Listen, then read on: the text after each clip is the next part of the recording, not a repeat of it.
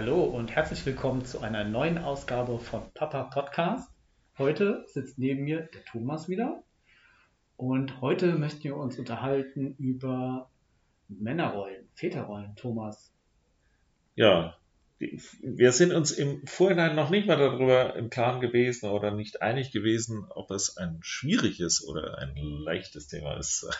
Schwierig äh, im doppelten Sinne. Äh, es ist möglicherweise leicht, eine Männerrolle zu finden oder ist es schwer. Aber auch über die Frage, ist das überhaupt verhandelbar?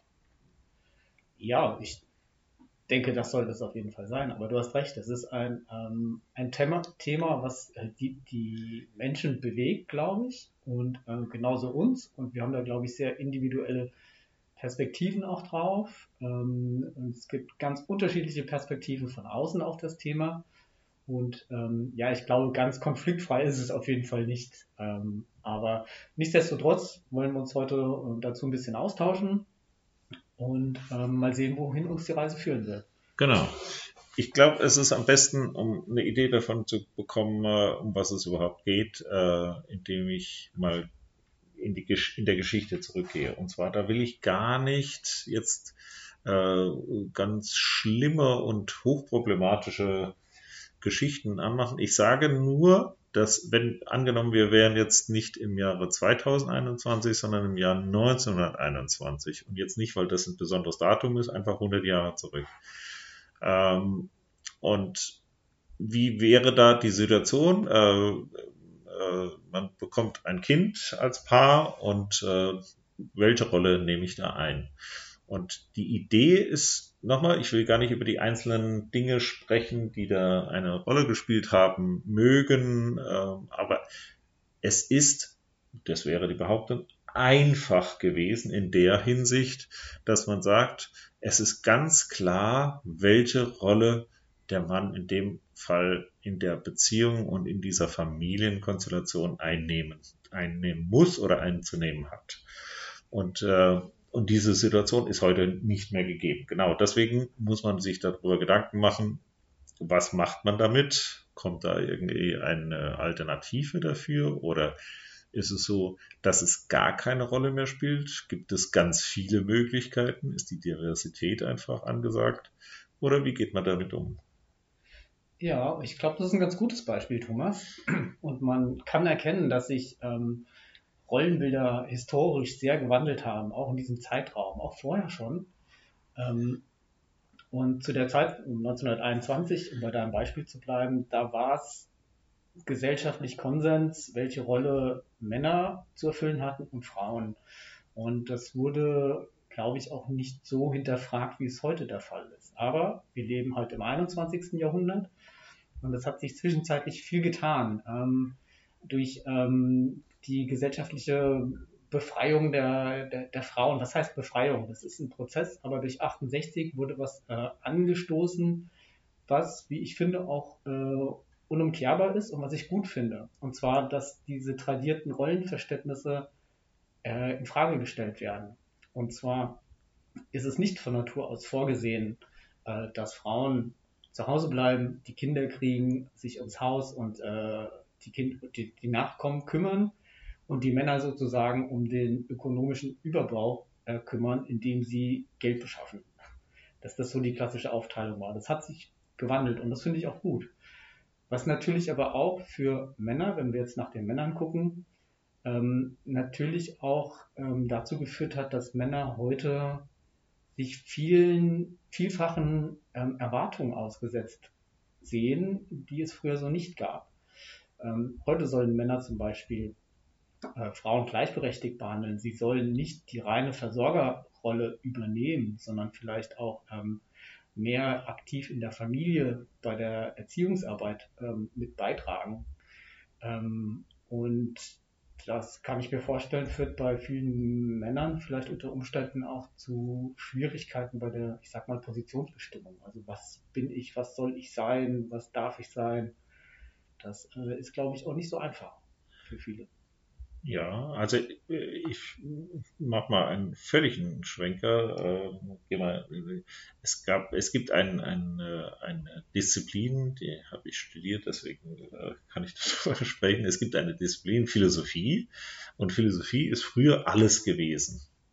Einfach alles, alle gedankliche Auseinandersetzung mit irgendeinem Thema ist Philosophie gewesen. Und nach und nach über die Jahrhunderte und auch über die Jahrtausende hat sich das immer mehr aufgelöst. Also zu, zum Beispiel die Chemie ist da rausgegangen und die Physik ist dann rausgegangen und irgendwann ist die äh, Philosophie vor dem Nichts gestanden und hat sich gefragt, was habe ich denn überhaupt noch für eine Bedeutung? Und ich glaube ein klein wenig, jetzt vielleicht nicht, Welt, nicht äh, grundsätzlich in Frage stellen, äh, ob ich eine Bedeutung habe, aber welche Bedeutung ist, ist dadurch, dass äh, die äh, Männersituation sich durch die Frauensituation verändert hat, ähm, auf jeden Fall eine Frage, die, die virulent geworden ist. Was, was mache ich denn eigentlich? Wer, wer bin ich denn? Und noch interessanter wird es natürlich bei der Frage, wie gehe ich damit um im, im, in Bezug auf meine Kinder? Welche, welche Ideen überliefere ich denn meinen Kindern? Was ist das, was ist die, man würde modern würde man sagen, welches Narrativ kann ich denn meinen Kindern irgendwie anheimfallen lassen? Was soll ich darüber erzählen, wer ich bin? Welche, was, was ist der Mann in dieser Konstellation? Ja, und ich denke, es ist weniger ähm, die Erzählung an sich, sondern das, was äh, vorgelebt wird im Alltag äh, durch, äh, durch kleine Handlungen. Ähm, ähm, Was dann natürlich ein Narrativ ist. Ne? Ja, natürlich, aber kein gesprochenes. ja. ähm, und ich glaube, da gibt es tatsächlich auch, ähm, auch große Unterschiede zu sozusagen dem, was Männer vielleicht für sich so beanspruchen würden oder was sie von sich denken, ähm, wie, ich sag mal, emanzipiert sie sind im feministischen Sinne und wo sie sich einbringen und wie es dann aber tatsächlich alltäglich auch gelebt wird. Ähm, und gerade in diesen Zeiten, in, in Pandemiezeiten, was ja auch nochmal so eine Ausnahmesituation darstellt, wo ähm, natürlich auch so einfach Systeme gucken müssen, wie sie ähm, sich selbst erhalten können und dann vielleicht auch in tradierte Rollenmuster zurückgefallen wird. Und äh, dass es dann vor allem vielleicht auch die Frauen sind, die ohnehin in Teilzeit arbeiten, die dann vielleicht zu Hause bleiben und sich um die Kinder und das Homeschooling kümmern während die Männer vielleicht sich dabei dann eher auf das ähm, Geldverdienen konzentrieren. Ja, das wäre sozusagen der klassische Fall. Ähm, die Frage ist, ähm, oder die, der, ich würde das jetzt mal rausstellen, eine Hypothese wäre auf jeden Fall, ähm, dass dadurch, dass die Frauenrolle versprachlicht wurde, das ist vorher ja nicht der Fall gewesen. Deswegen ist die Frage des Narrativs eine ganz wichtige trotzdem dabei. Ähm, da die Frauenrolle versprachlicht wurde, weil gesagt wird, das und das äh, ist ungerecht verteilt, zu Recht, äh, dass das zu Recht gesagt wird. Und nicht, dass es äh, zu Recht ist, dass es ungerecht ist. Ähm, dadurch ist auf einmal auch die Männerrolle in Frage gestellt. Und zwar in Frage gestellt heißt wirklich, welches, welche Idee verbinde ich damit. Ich muss mir einen, einen Gedanken darüber entwickeln, was es bedeutet, als Mann auch in einer Beziehung, auch in einer Familienkonstellation zu existieren, was das bedeutet. Ja, ist richtig. Und da kann man, glaube ich, schon sehen, dass es ähm, da einen großen Wandel gibt, weil die Ansprüche, die ähm, zum Beispiel von der Partnerin, ähm, Freundin, Lebensabschnittsgefährtin, wie auch immer, an einen gestellt werden, ähm, das, das, spürt man, glaube ich, auch, dass das eingefordert wird, dass man sich mehr ähm, an alltäglichen Dingen beteiligt, wie zum Beispiel den Haushalt führen. Ähm, und damit meine ich jetzt nicht nur einfach äh, einmal in der Woche den Müll runterbringen, sondern in vielen Aspekten. Und ähm, dass das eingefordert wird, genauso wie bei den Kindern, dass Frauen, äh, dass nicht nur die Frauen diejenigen sind, die, ähm, die den Alltag der Kinder organisieren, weil sie es sind, die zum Beispiel äh, in die Schule zu den Elternabenden gehen ähm, oder vielleicht die sozialen Netzwerke und Verabredungen ähm, für die Kinder mitorganisieren mit den anderen äh, Eltern oder Müttern, ähm, sondern dass es auch eingefordert wird, dass Väter das machen, dass auch Väter mit ihren Kindern zu Ärzten gehen und ähm, ärztliche Termine wahrnehmen, dass das nicht nur bei den Frauen hängen bleibt. Interessant wäre jetzt die Frage, wer fordert denn das ein? Ja, die Frauen, die, ähm, die Mütter. Und das finde ich, finde ich auch gut und ich finde das auch berechtigt. Und ich finde auch Männer ähm, sollten das umfänglich ähm, auch wahrnehmen und sich, ich sage jetzt mal in Anführungszeichen, nicht nur die Rosinen auspicken nach dem Motto, ja, und heute geht der Papa mit den Kindern mal für zwei Stunden auf den Bolzplatz und lässt mal die Sau aus. Ähm, das ist nicht Vater sein. Also Vater sein fängt auch im Klein-Klein an. Und ähm, das bedeutet auch eine Umstellung. Ich muss ganz ehrlich sagen, ich merke das auch bei mir privat, dass vieles da auch tatsächlich vielleicht nicht so läuft, wie ich das gerne auch sehen würde. Also wo ich einfach auch noch Baustellen bei mir sehe. Bei dir oder bei der Beziehung zu deinem Kind?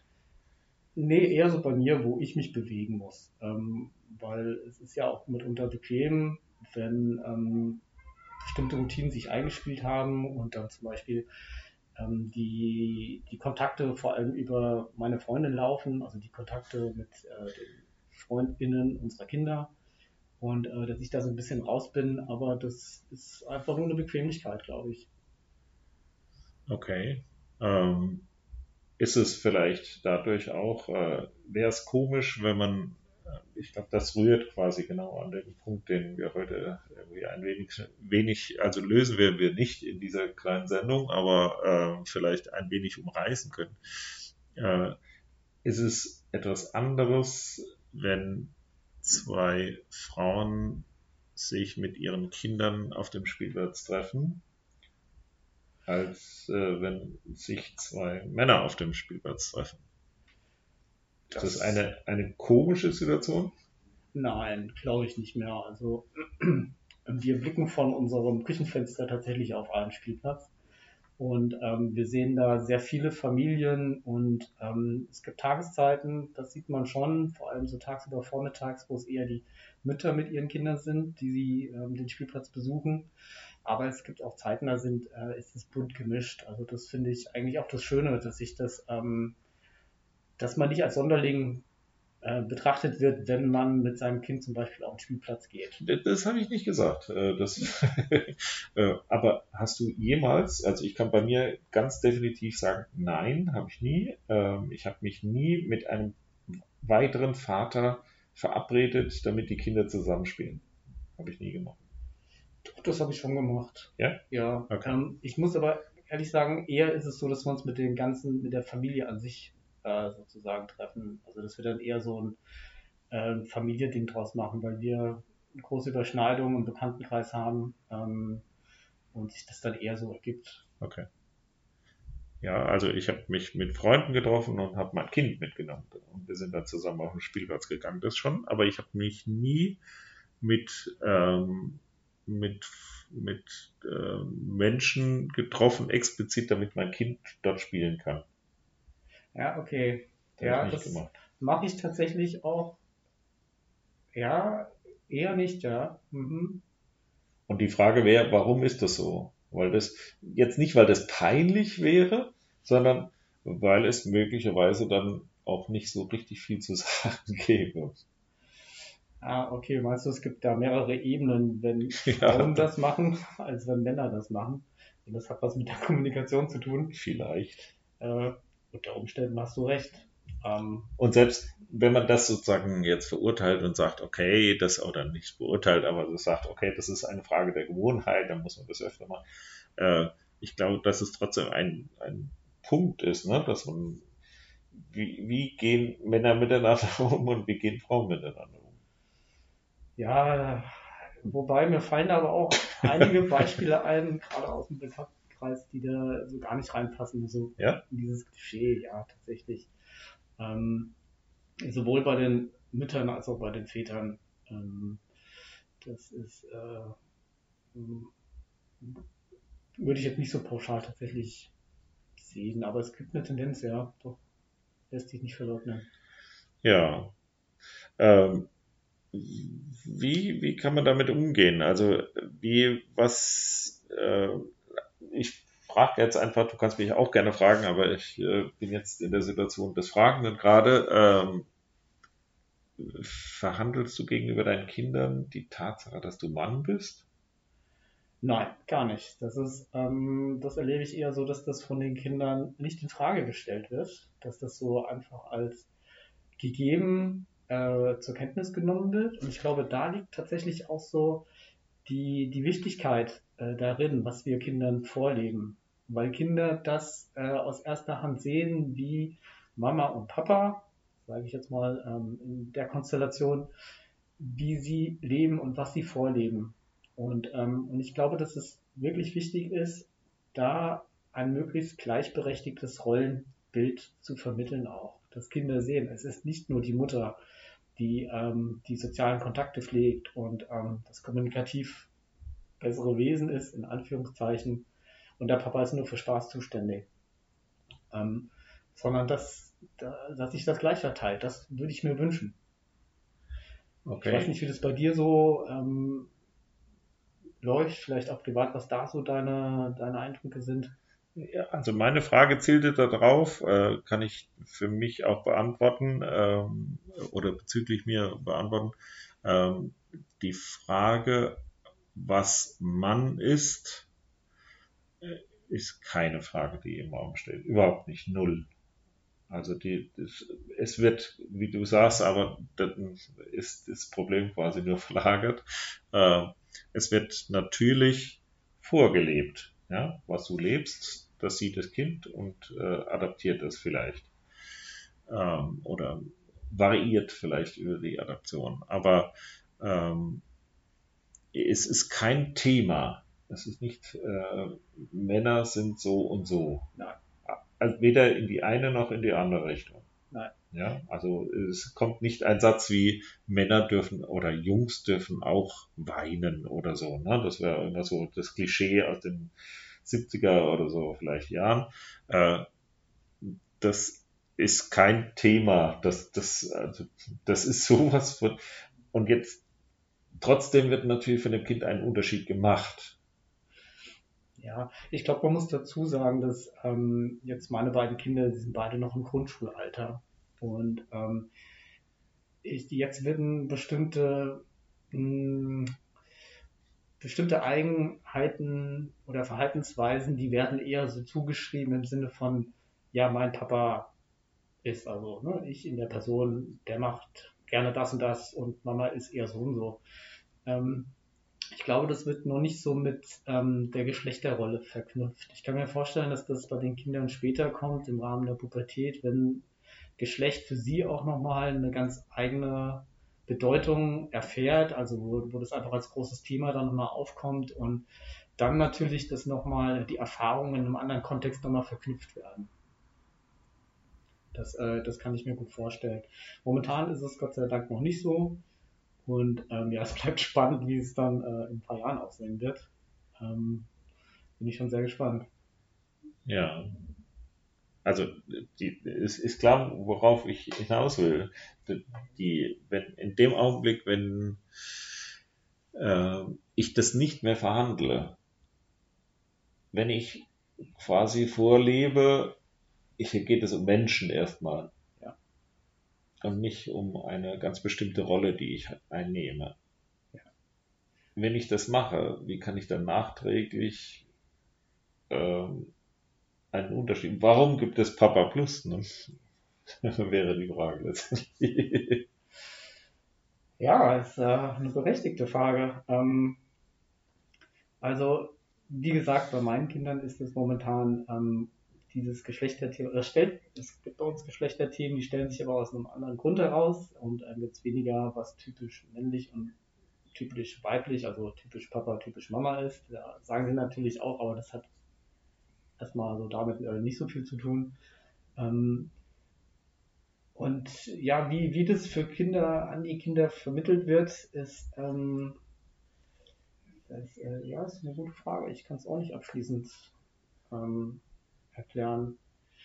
Aber trotzdem ist es wichtig, dass Väter ähm, auch aktiviert werden, ihre Beziehung zu den Kindern zu gestalten. Ähm, und damit meine ich jetzt nicht dieses, äh, dieses rein spaßhafte einmal die Woche am Wochenende für drei Stunden irgendwo hingehen und fix machen, sondern dass das was Kontinuierliches ist. natürlich ist dieses Erlebnisorientierte, was wir bei Papa Plus Kids ähm, auch in den Vordergrund stellen, ist natürlich, dass es auch ein Türöffner ist. Ein Türöffner ähm, einerseits für uns, um in Kontakt mit Familien und Vätern und deren Kindern zu kommen und natürlich auch ähm, die Kinder zu begeistern, dahin zu kommen. Ähm, weil man könnte polemisch sagen, dass wir über die Kinder, über die Einladung der Kinder ähm, Kontakt zu den Vätern herstellen, die zu, unserer, zu unseren Angeboten kommen.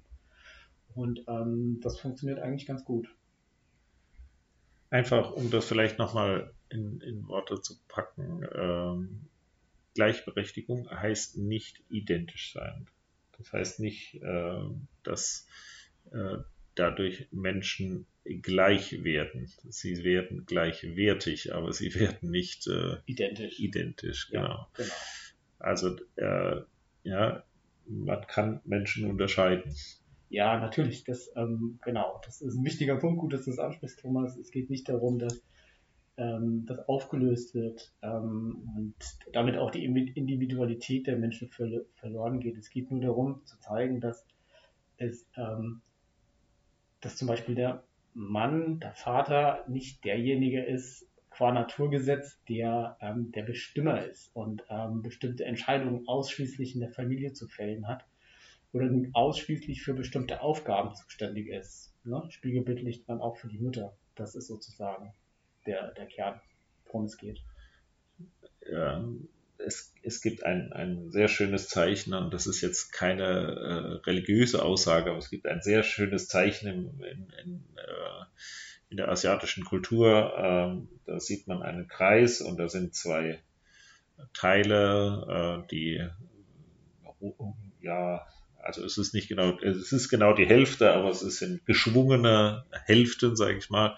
Und in jeder Hälfte, äh, also eine Hälfte hat eine eine Farbe und die andere Hälfte hat eine andere Farbe und jeweils in der äh, in den Hälften ist ein Punkt ähm, der anderen Farbe. Also äh, wenn das eine die eine Hälfte äh, dunkel ist, dann ist da drin ein weißer Fleck und umgekehrt. Das nennt man auch das Yin und Yang Zeichen hat kennt wahrscheinlich die meisten Leute. Ähm, und das sind zwei Sachen eigentlich äh, mit äh, beinhaltet. Das eine ist europäische Kultur und das andere ist äh, ähm, asiatische Kultur. Die europäische Kultur ist, dass, dass es einen Zusammenhalt gibt. Ähm, das geht auf Platon zurück, äh, griechische Kultur, äh, dass es äh, zwei Teile einer Sache sind.